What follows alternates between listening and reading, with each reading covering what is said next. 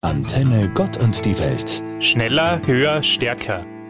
Unter diesem Motto werden in ein paar Tagen die Olympischen Spiele in Tokio eröffnet. Dieses Motto gilt aber nicht nur für die Anforderungen an die Sportlerinnen und Sportler in Japan. Für viele beschreibt dieser Leitsatz auch die Herausforderungen des Arbeitsalltags, der oft von Leistungsdruck, Stress und Überlastung geprägt ist. Angesichts dessen tut es einmal gut, wenn es möglich ist, den Sommer ruhiger angehen zu lassen. Vielleicht bietet der Sommer die Möglichkeit, sich wieder ein wenig an der Entschleunigung zu versuchen, die Seele baumeln zu lassen und auch einmal nichts zu tun. Statt schneller, höher, weiter könnte somit nun langsamer, weniger und bewusster ein mögliches Sommermotto sein. Ich will es heuer zumindest mal versuchen.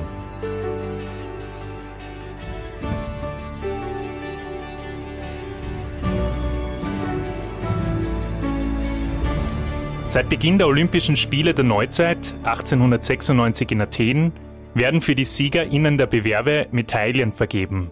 Diese Medaillen aus Gold, Silber und Bronze sind Zeichen für den langen Weg auf das Podest, für so manche Entbehrung, aber vor allem für den Sieg. Vielleicht können diese Medaillen auch eine Signalwirkung für mein Leben haben. Was kann ich gut? Wofür hätte ich mir eine Medaille verdient?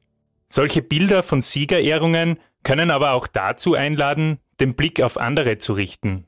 Ganz sicher gibt es auch in meinem Leben Menschen, denen ich gerne eine Medaille um den Hals hängen möchte. Etwa jemanden, der mir in einer schwierigen Situation weitergeholfen hat oder die für mich und andere da ist. Es wäre schön, wenn auch ein solcher Einsatz für andere mehr und mehr gewürdigt werden würde. Genauso wie die großartigen Leistungen von Sportlerinnen und Sportlern.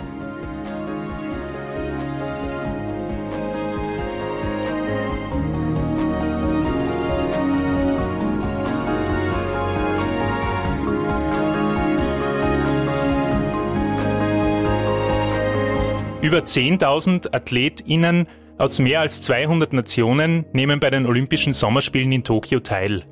Für viele von ihnen die wohl keine Chance auf Medaillen haben, gilt der Leitsatz Dabei sein ist alles. Eines von vielen Beispielen, was dies heißen könnte, zeigte sich bei den Olympischen Winterspielen 1998. Der norwegische Langlauf-Olympiasieger Björn Deli wartete im Ziel auf den abgeschlagenen letztplatzierten Langläufer aus Kenia, Philipp Boyd, um ihm zu seiner Leistung zu gratulieren. Diese beiden Sportler verbindet der unbändige Einsatz ihrer Möglichkeiten. Vielleicht reicht dies nicht immer, um over the top zu sein, wie es unsere The Winner Takes It All Gesellschaft verlangt. Doch zeigt diese Begegnung deutlich auf, was mit dem Grundgedanken des Dabeisein ist alles gemeint sein könnte.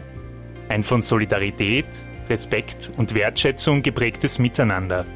Eigentlich kein schlechtes Motto. Vielleicht auch für unser Leben.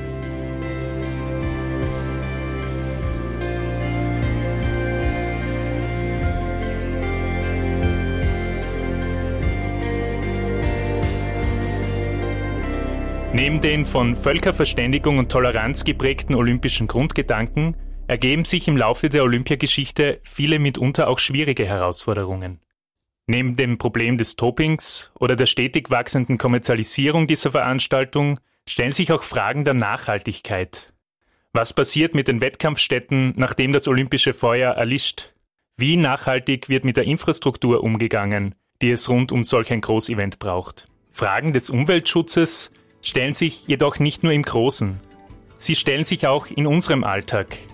Was kann ich in Klagenfurt, Graz oder Feldbach für einen bewussten Umgang mit der Umwelt anregen und bewegen?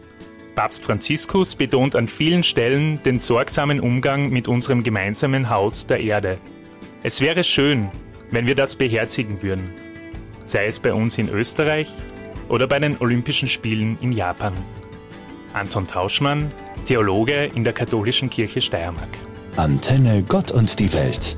Jetzt auch als Podcast auf Antenne.at.